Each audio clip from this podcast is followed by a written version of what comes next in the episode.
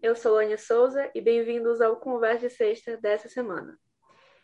Em 6 de janeiro de 1998, Flávia, com 10 anos de idade na época, foi até a piscina do prédio onde morava com a família no bairro de Moema, em São Paulo. O momento que era comum para Flávia, que sabia nadar, se tornou algo que perdura até hoje. Durante um mergulho, naquele momento de lazer, Flávia teve seus cabelos sugados pelo ralo da piscina. E mesmo acompanhada de seu irmão mais velho e de amigos, o acidente foi totalmente silencioso. O resultado foi alguns meses no hospital em coma, até que veio um diagnóstico ainda não conhecido pela família, coma vigil, onde Flávia abre seus olhos para dormir, abre só para acordar e fecha os olhos para dormir. Hoje, 2021, Flávia vive sob os cuidados da sua mãe Odele, e foi essa mãe mesmo, com toda a sua dor, que transformou a dor pela situação da filha em luta. E é sobre essa luta que a minha entrevistada dessa semana vai conversar comigo hoje. O Conversa de Sexta de hoje recebe a mãe de Flávia e do Fernando. Oi, Adélia, tudo bem? Oi, Daniele, tudo bem? Boa tarde. Boa tarde.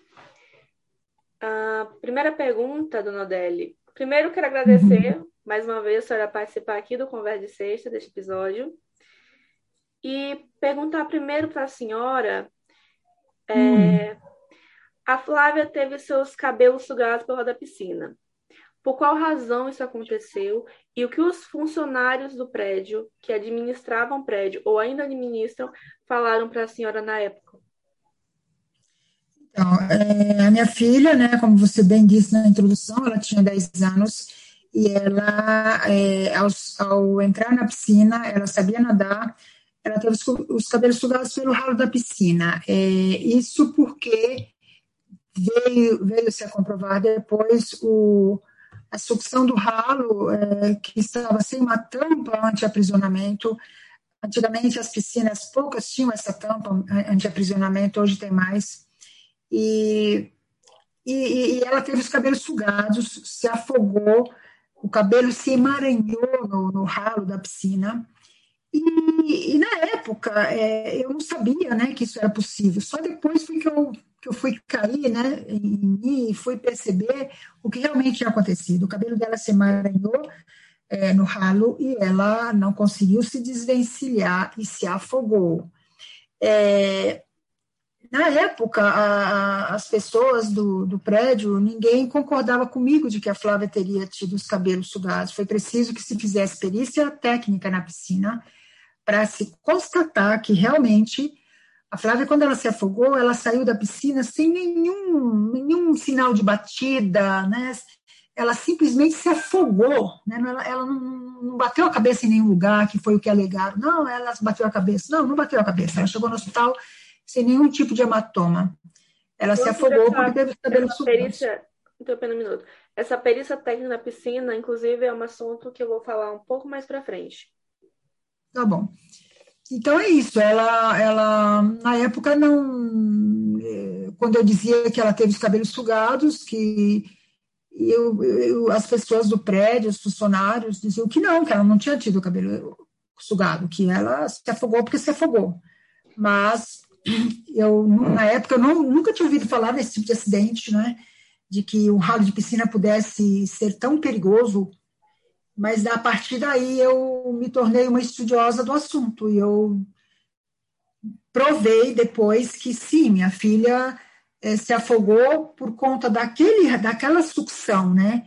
Que depois, ao longo dos anos, já, já tem 23 anos que Flávia vive em coma, é, a gente viu que esses acidentes continuam ocorrendo pelo Brasil afora.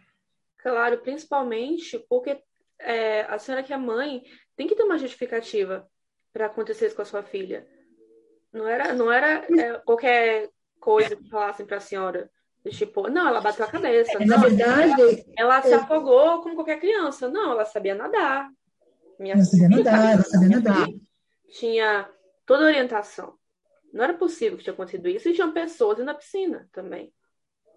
É, então, é, é, normalmente, Elaniele, quando a, acontece esses acidentes que eu pude verificar uh, nesses anos todos, existe uma negação do local, né? Não, não foi. É, ou, ou, às vezes eles culpam os pais, né? Porque não olharam os seus filhos. mas os pais, eles não têm como saber se a piscina onde seus filhos nadam está funcionando dentro dos padrões de segurança. Que padrões são esses? Os ralos, eles têm que ter uma tampa sobre aquela outra, sobre a primeira tampa, né? Porque tem o ralo, e sobre o ralo tem que ter uma tampa é, anti-aprisionamento. É, esse acidente de, de sucção, ele é devastador, ele na grande maioria, eles são fatais. São raras as pessoas que sobrevivem. É, Para você ter uma ideia, o ano de 2019, uma menina que passava, uma, uma, uma menina que passava a, a, as férias, quando ela tinha seis anos, ela foi passar as férias no Egito com a mãe, e ela teve uma evisceração na piscina do hotel a, a criança sentou-se em cima do ralo e o ralo sugou os intestinos dessa criança. Exatamente. Essa foi uma, é das... uma, das... uma das perguntas que eu vou fazer mais tarde para a senhora. Mas em relação assim. à fala que a senhora disse, que muitos hum. locais até culpam os próprios pais por não olharem seus filhos, é, dá para verificar e dá para entender para quem tem criança, ou até quem tem alguma criança pequena, sendo já pai, mãe, tio, tia, que sempre é a mesma hum. coisa, é a mesma trava de segurança, que é esse lado aqui, essa piscina aqui é a piscina rasa e essa aqui é a piscina funda. Não leve seu filho na piscina funda. Mesmo até as próprias piscinas rasas, para criança pequenininha, tem esses ralos também. Esses ralos esses, e, e, todo e qualquer ralo, ele precisa ter a tampa uh, anti-aprisionamento. Ele precisa ter, porque uh, não é que é, é, é, ela, ela vai sugar a todo momento, mas existe um momento que não se sabe qual que ela vai sugar. É como se fosse uma roleta russa. Então, é muito. É tão, tanto quanto a piscina funda, como você está falando, como a piscina rasa de criança, tem que ter a tampa de proteção em cima do ralo, para evitar a sucção dos cabelos ou de qualquer outra parte do corpo, braço, perna. Teve casos de crianças que foram sugadas pelo braço, pela perna, até pelo rosto. Inclusive, eu estava vendo uma foto da Flávia esses dias para montar o roteiro desse podcast, e eu vi uma foto dias antes do acidente que a Flávia tinha cabelos bem longos, é, cabelo castanho longo. E assim, mesmo assim, como a senhora falou agora, ter cabelo longo não é prioridade para acidentes como esse, porque a pessoa, a criança, ela pode se afogar pela pele, pelo intestino, sim, pelo quadril. Sim. Sim. E assim, é, é, existem pessoas que falam, não, porque tem que usar touca. Não, criança não usa touca, ninguém usa touca. É, o que tem que ter é a piscina segura.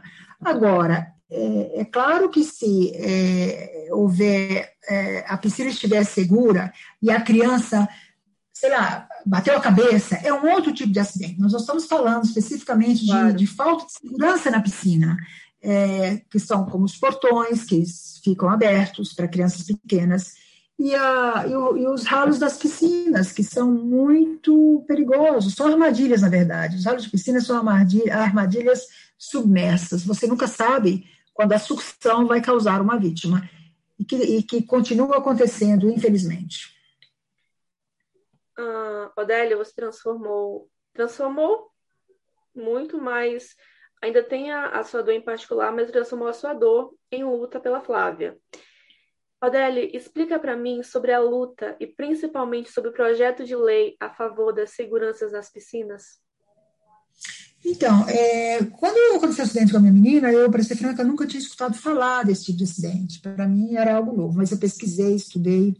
Em 2000, e aí eu fui entendendo o que tinha acontecido, né? Realmente aquela piscina estava totalmente fora dos padrões de segurança. E pesquisando, eu descobri que isso acontece pelo Brasil e pelo mundo todo. Existe uma, um descaso com a, a, segurança das piscinas. E aí foi que eu tive a ideia de, em 2007, a Flávia já tinha sofrido acidente em 1998. Isso, nove anos. Em 2007, eu, é, em 2007, eu criei um blog, Flávia Vivendo em Coma, com o objetivo de escrever sobre o que tinha acontecido com a minha filha e documentar outros acidentes ao redor do mundo, com o objetivo principal de é, alertar outras pessoas para esse tipo de perigo que poucas é, pessoa, não, não é todo mundo que sabe que, que, que as piscinas é, oferecem esse risco, né?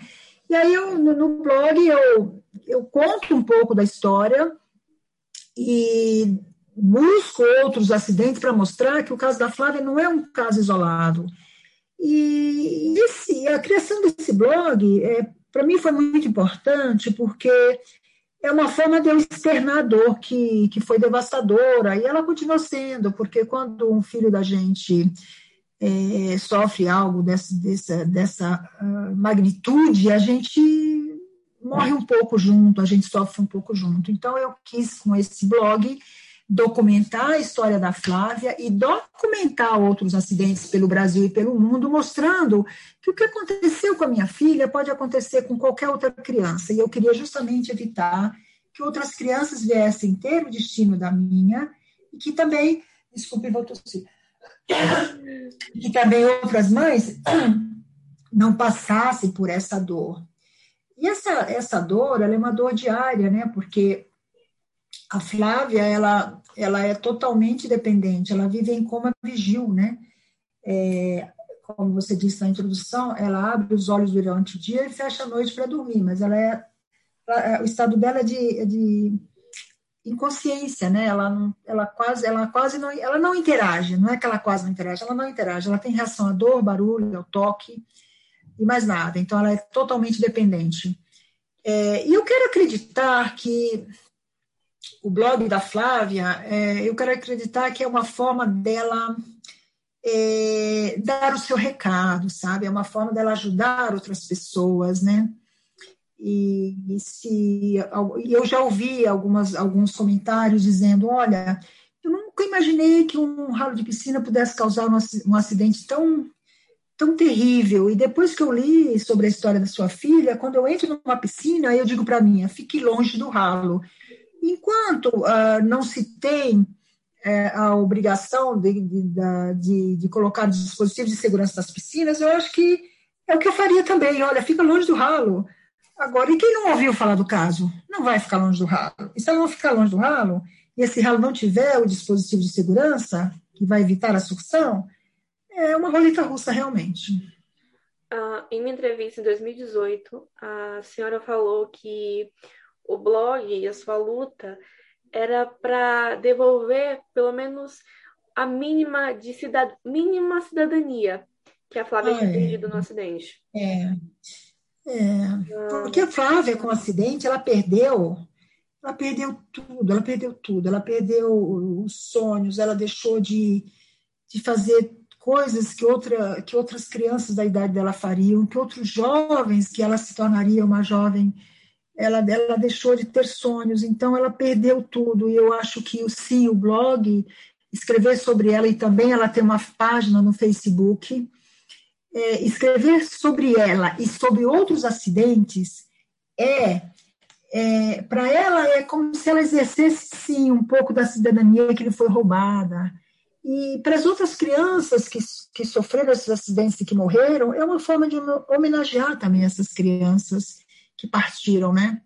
Claro. E, e a, Flávia não, a, Flávia nem partiu e nem ficou, né? Porque a Flávia está nesse, nesse campo misterioso que é o estado de coma e que é, a ciência ainda não tem resposta para nos dizer o que se passa no cérebro de uma pessoa em coma. É, e eu gostaria tanto de ter essa resposta, né? São suposições, ah, talvez a pessoa eh, acham que fica enclausurada, mas isso são achismo, né? Respostas é, concretas ninguém tem. Então a gente, é, eu cuido dela com todo o amor que cabe no meu coração. Ela, ela se tornou uma moça, hoje ela tem 33 anos ela nunca teve uma ferida. Feridas são, eles chamam de escaras, são comuns em, é, em pessoas acamadas. A Flávia nunca teve uma, porque ela é cuidada, muito bem cuidada. Ela, com 33 anos, nunca teve uma cárie, então veja que, que capricho que é feita a higiene bucal da Flávia. É, e eu acho, sim, né, que todo mundo deveria ser cuidado dessa forma, né? Mas tudo isso, eu acho que além de devolver, é, no caso da, da, luta pela lei, buscar uma mais segurança, alertar para o perigo, a Flávia exerce a cidadania. Cuidar da, bem dela eu acho que, é, que eu gostaria que todo mundo fosse cuidado dessa forma, porque é respeitar a dignidade da pessoa, né? É, Mas é, quando eu criei o blog, quando eu criei o blog, a intenção, além de alertar para o perigo, era buscar. Na verdade, quando eu criei o blog, era para alertar. Quando o blog, é, nós sabemos que a internet é algo tão poderoso, né? Claro, eu queria alertar as pessoas para esse tipo de perigo, mas acabou que quando o, o blog, eu comecei a escrever no blog, eu comecei a ser procurada por alguns políticos. É, e, para falar, e algum já é, teve um, um, um, político que escreveu uma lei, né? E eu, quando eu vi o texto da lei, eu vi que essa lei ela não mencionava a sucção dos ralos. Eu falei, meu Deus, né? Então eu, eu comecei a fazer contato com políticos. É, você quer que eu fale da lei agora? Pode, pode sim. Então, eu comecei a fazer contato com políticos, eu me, me juntei a empresários do setor, eu eu fiz um, um, contato muito próximo com um perito americano que, que, que, participou da criação de uma lei americana de uma menina chamada Virginia Baker. Né? Nos Estados Unidos tem essa lei de segurança nas piscinas. Então a gente se juntou, eu e alguns empresários do setor, eh, donos de academia e esse perito. Nós escrevemos um texto é, e levamos a Brasília, né? Levamos a Brasília para que é, ele substituísse aquele texto que, que não mencionava a sucção dos ralos por esse outro feito por pessoas, eu com a minha experiência de vida e os outros com experiência técnica, eram engenheiros, eram, eram empresários do setor. Então era um texto muito bem escrito, sabe, a várias mãos, né? E nós levamos isso em Brasília, viajamos para Brasília, sabe, cada um pagou do seu próprio bolso os custos. Chegamos lá, entregamos a, o texto na mão de um, de um deputado na época chamado Darciso Peronde. E, e conosco foi um homem cuja filha tinha também é, sofrido o mesmo tipo de acidente da Flávia, e essa criança morreu. E foi muito triste, porque esse senhor, que era do Rio de Janeiro, ele não conseguia falar na reunião, ele caía em prantos, então foi uma coisa muito comovente, porque é, a criança dele era como a minha, saudável, e de repente ela teve os cabelos sugados, se afogou e morreu né? ele morreu. Então, ele, ele também ficou indignado. Muito bem, deixamos essa, esse texto na mão do político e eu fiquei fazendo uma marcação cerrada para ver se eles aprovavam o texto. O texto, ele passou de mãos em mãos e nunca foi aprovado. E aí, os empresários do setor, eles tiveram uma ideia muito boa, que foi é, falar para a ABNT, que é a Associação Brasileira de Normas Técnicas, a Associação Brasileira das Normas Técnicas, é, que é a BNT, ela tem uma norma, já existia uma norma de segurança nas piscinas, mas essa norma era muito antiga, tinha uns 30 anos. E aí os empresários do setor, alguns dos que foram, do que participaram da redação desse texto de lei, eles se juntaram e durante uns dois anos eles trabalharam ativamente na atualização das normas, pegando aquele texto que foi encaminhado para Brasília, que nós levamos pessoalmente para Brasília. E, de novo, reuniram-se engenheiros, donos de academia, fabricantes do setor, eh, diretores de associações da, da, da área de piscinas, e depois de uns dois anos, o texto ficou excelente e hoje nós temos uma norma atualizada. É a norma 10 339 de 2018 da ABNT. Essa norma, ela tem tudo o que precisa para tornar uma piscina segura. E aí hoje, Daniel, o que eu gostaria, em termos de lei, é que ninguém tentasse escrever textos sobre algo que eles não conhecem, que são os, as pessoas de Brasília, que eles tivessem a humildade de ler o, o texto da norma 10339 barra 2018 da ABNT e fizesse uma, uma, uma, uma lei com uma página dizendo assim: se, é, as piscinas do Brasil devem seguir a norma 10339 da ABNT. Se isso fosse feito, as piscinas é, estariam seguras, porque uma norma ela é importante, mas ela não tem força de lei mas ela tem uma vantagem. Se, se houver alguma necessidade de mudança, é muito mais fácil você mexer numa norma do que você mexer numa lei. principalmente porque nós enfrentamos o limbo judicial de Brasília. É um limbo, aquilo lá é, é, muda de gaveta em gaveta, vai para uma comissão, entra um político, ele quer, ele se envaidece, ele quer que a norma seja, é, ele toque a norma, e daí, depois de algum tempo, ele desiste. Então, não funciona Brasília, não funciona.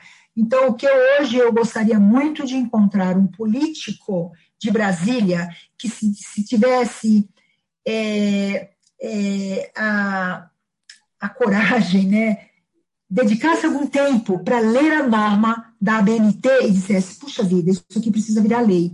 Então, que fizesse uma página dizendo as piscinas do Brasil devem ser, devem seguir a norma 10339 da BNT, porque lá tem tudo. Infelizmente, nem todo mundo conhece essa norma, mas lá, nessa norma, tem tudo que precisa para uma piscina ser segura. Infelizmente, claro. muitas não têm essa, essa, não seguem as normas da BNT. Não seguem. Então, vamos falar só mais um pouco sobre a, a aceitação da Flávia. Uh, eu não sei se eu posso falar a palavra situação, mas vamos falar um pouco sobre a Flávia agora.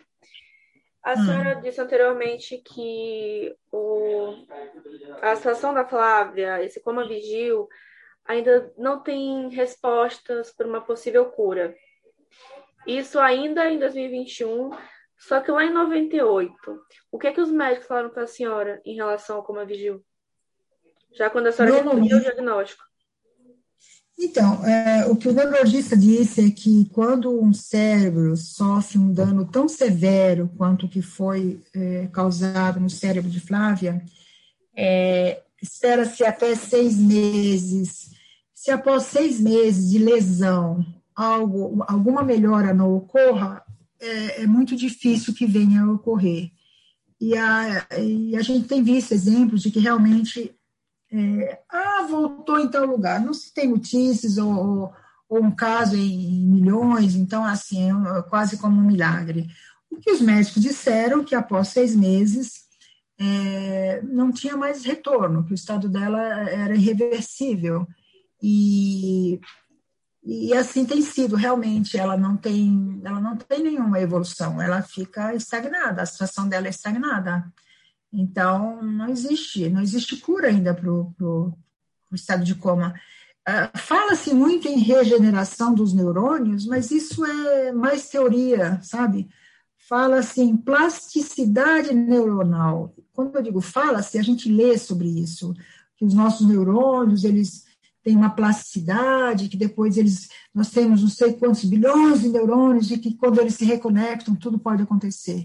Eu acho que isso é só teoria, porque na prática, a Flávia faz fisioterapia diária, eu boto música, eu converso com ela, ela tem vários estímulos dentro de uma normalidade, claro, para não estressá-la, mas ela não reage. Então, os médicos disseram que é um estado irreversível.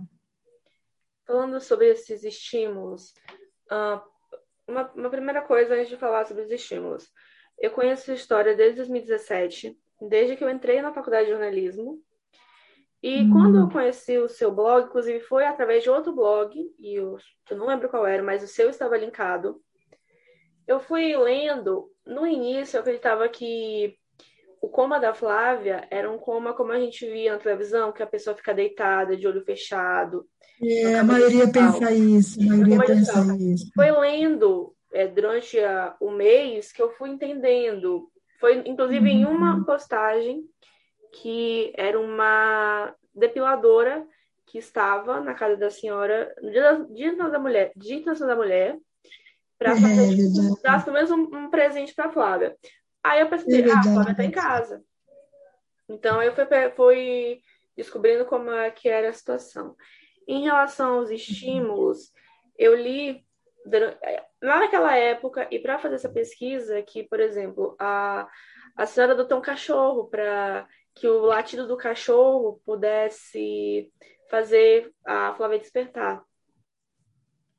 É, que bonitinho, você leu o blog. Eu, eu fico muito comovida. Eu fico muito comovida, Laniele. Laniele, quantos anos você tem? Eu tenho 22 anos. Quanto? 22. Pois é, você sabe que eu sempre me comovo quando eu falo com uma jovem, porque eu acho que a minha filha poderia também eh, ser uma jovem é, com curso universitário. Na verdade, com 33 anos, ela poderia até já estar casada, eu poderia ser a vozinha de um, de um filho dela, mas é, a Flávia, ela, ela tem, assim, os estímulos que ela, que ela que ela recebe são os, os estímulos que, que a gente faz também por muito amor, né, que eu tenho por ela, né? Mas não que eu, eu, eu, depois de um certo tempo você perde a esperança, entendeu? A, a esperança ela, ela existe por, eu até admiro quem tem esperança, mas eu sou muito realista. Eu depois de 23 anos, aliás, depois de dois anos, né, você começa a falar, não, realmente não tem volta, não tem volta.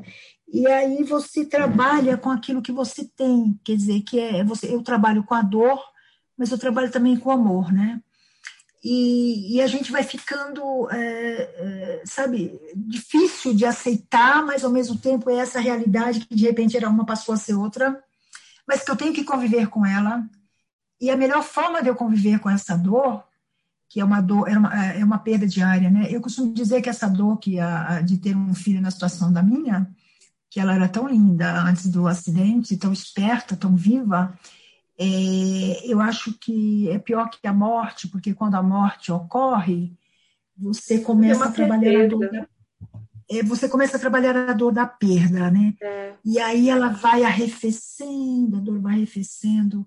No caso da, da, da Flávia, é, a perda ela é diária, a perda é diária. Então, eu não posso trabalhar essa perda total, porque a perda total não existe, ela, ela, ela vem a conta gotas, entendeu? Mas eu sei que é, não tem volta.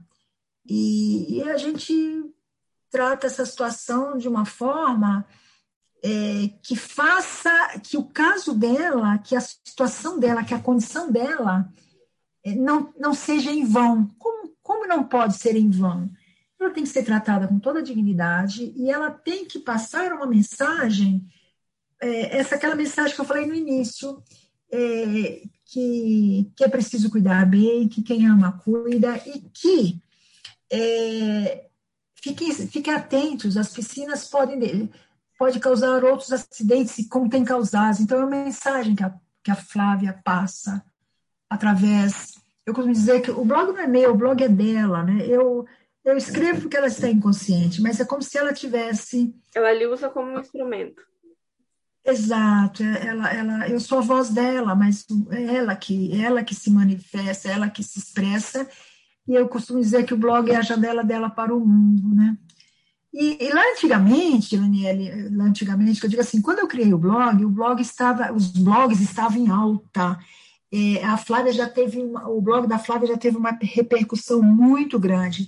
Depois as coisas vão mudando, né? Depois veio o Instagram, veio o, Instagram, veio o Facebook. Os blogs hoje estão mais, é, não sei se vão voltar. Eu espero que sim, porque é uma, é uma mídia interessante, né? Mas é, os blogs já tiveram o seu apogeu. Hoje eles estão, acho que, acho que pedem para o Instagram, o Facebook mas eu mantenho o blog dela. eu ah, mantenho. É, falando uma.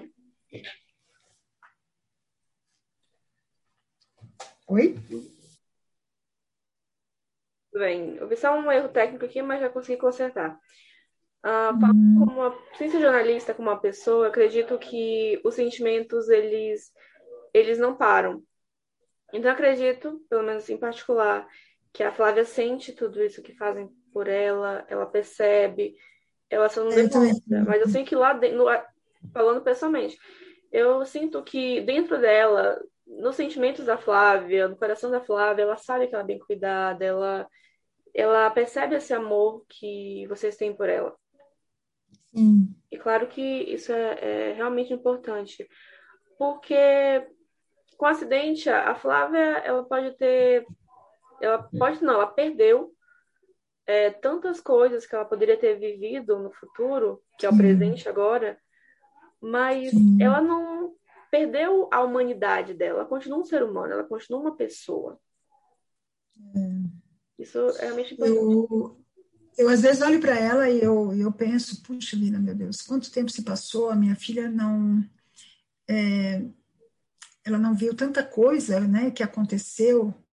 É, na época, por exemplo, uma coisa que eu brinco com ela, eu digo, você não viu que manhã ficou de cabelo branco? Então, assim, na época eu colori o cabelo, né? E depois eu assumi os meus cabelos brancos, né?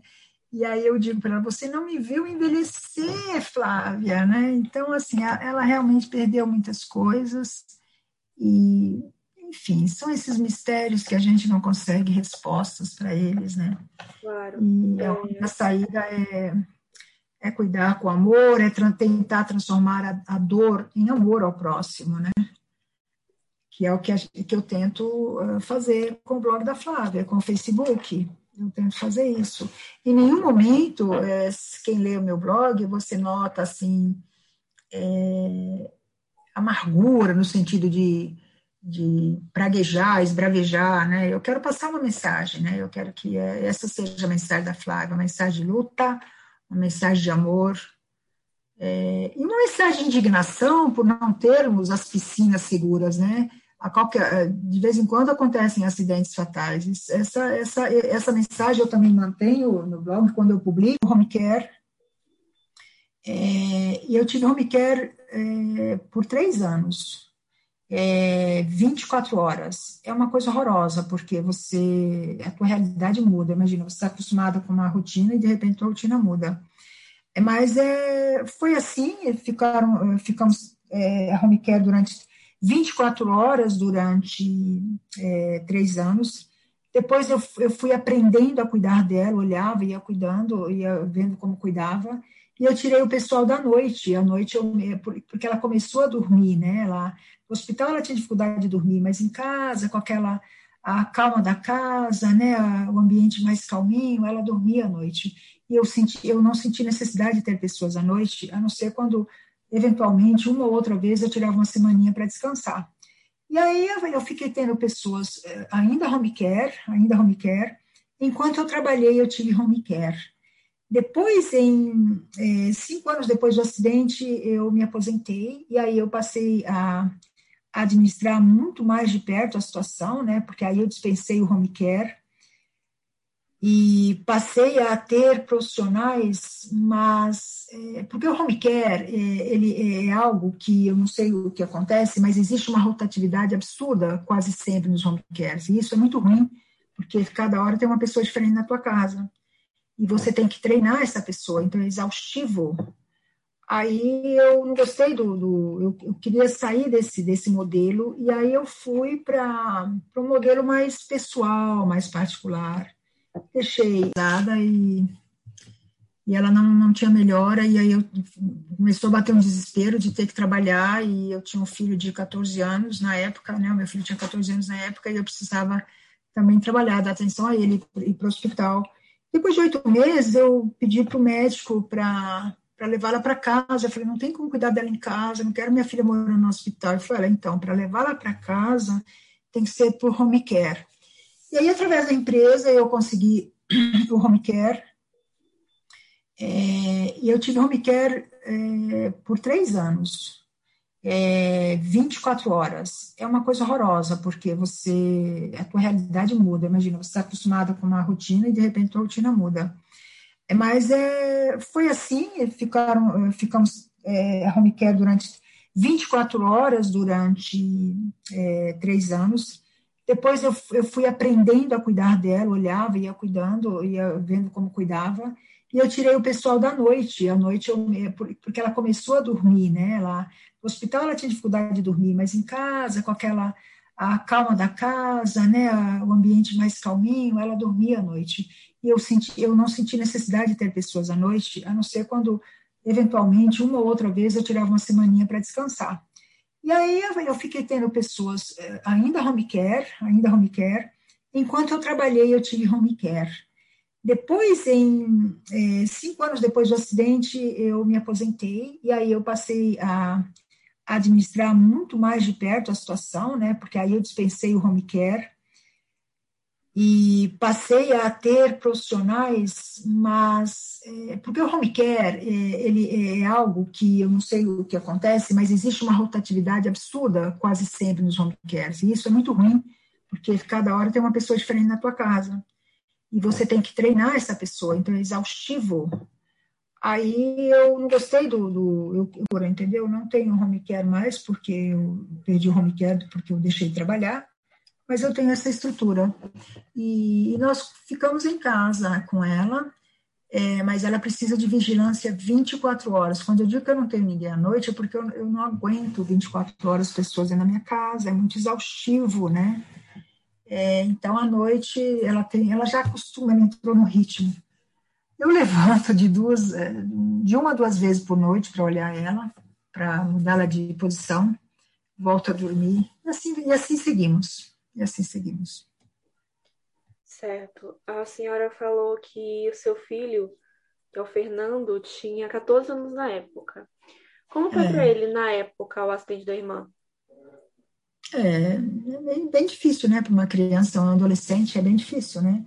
Eu acho que não só para ele, mas para qualquer outro adolescente, né? Essa é uma coisa pesada, né? Não, não, tem como ter outra resposta não só pelo assim da irmã, mas acredito que a senhora contou agora em a relação do homescare, é, do mini, vamos dizer, de um mini hospital em casa para Flávia. E como a senhora é, trabalhava, imagina a situação dele vendo aquelas pessoas é, que não conhecia no cotidiano.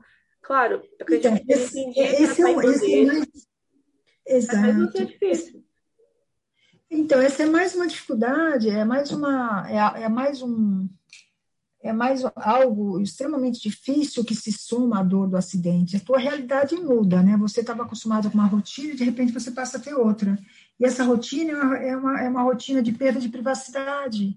Então é muito difícil, é muito difícil. Eu cuido, eu cuido. Hoje eu não dependo de, eu, assim, tecnicamente eu não precisaria de ninguém, só que eu não consigo, né? Porque eu tenho que, eu sou aposentada, mas eu administro toda a situação dela é, compra de material hospitalar, não deixa faltar nada. As, as, as, as, técnicas de enfermagem, as enfermeiras, elas vêm e vão, né? Elas, essas pessoas, elas, elas é, claro, normal, elas não vêm aqui e vão ficar até o fim dos tempos, elas vêm e vão. Então, cada uma que sai, você tem que treinar uma nova.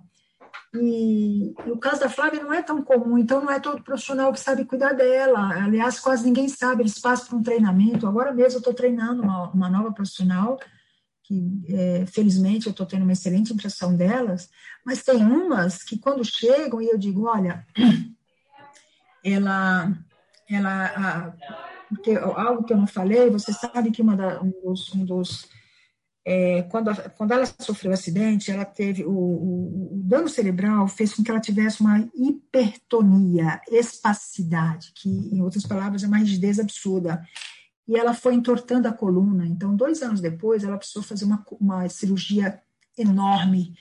É, a, é, literalmente, as costas dela foram abertas e a, e a, coluna foi costurada em uma haste de metal. Você imagina? Porque a, a rigidez com que ela, ela, ela se contorcia tanto de, de, de, desconforto, de dor e de rigidez que a coluna dela entortou. Então, precisou fazer essa cirurgia.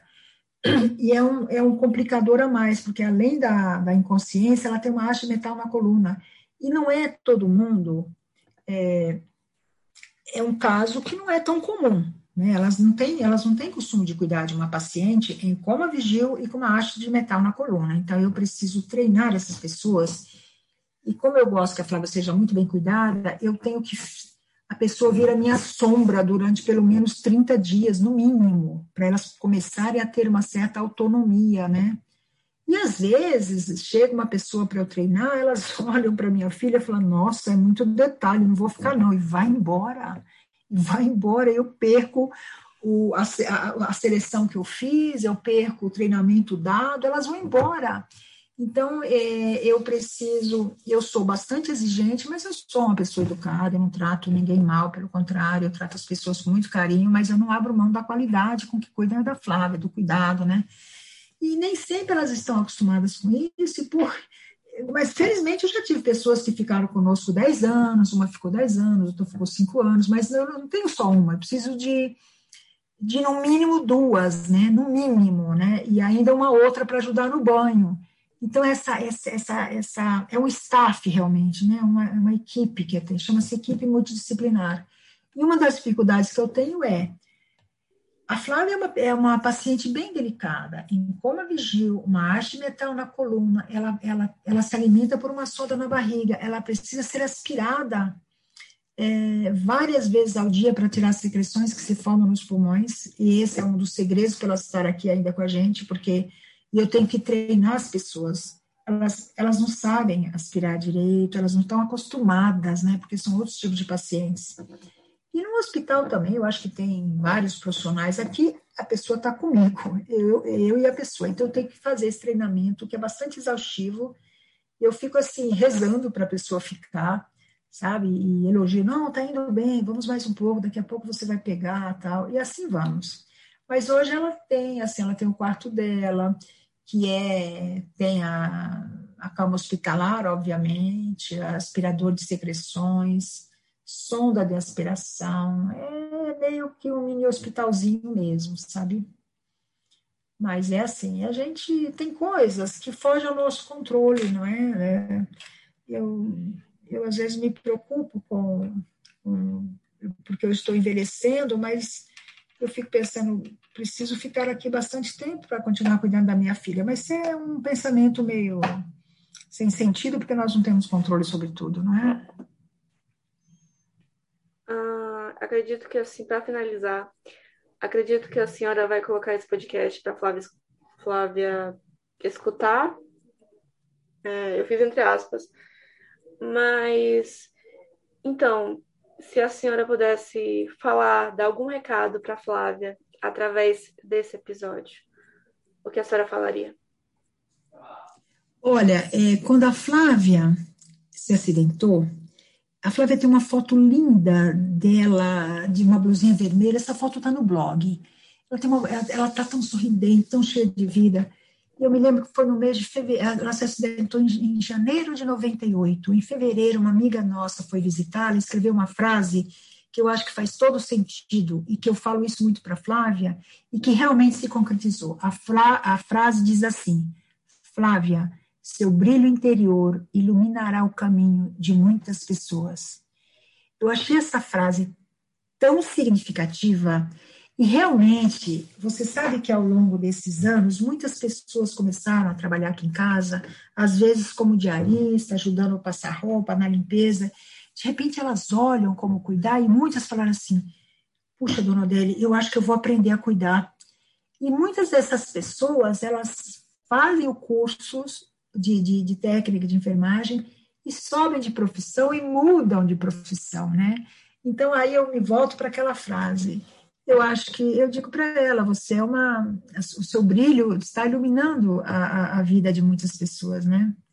Seu brilho interior iluminará o caminho de muitas pessoas. Essa essa frase eu acho que resume a Flávia é, é, é, tão, é tão misterioso, porque ela está aqui há tanto tempo, né?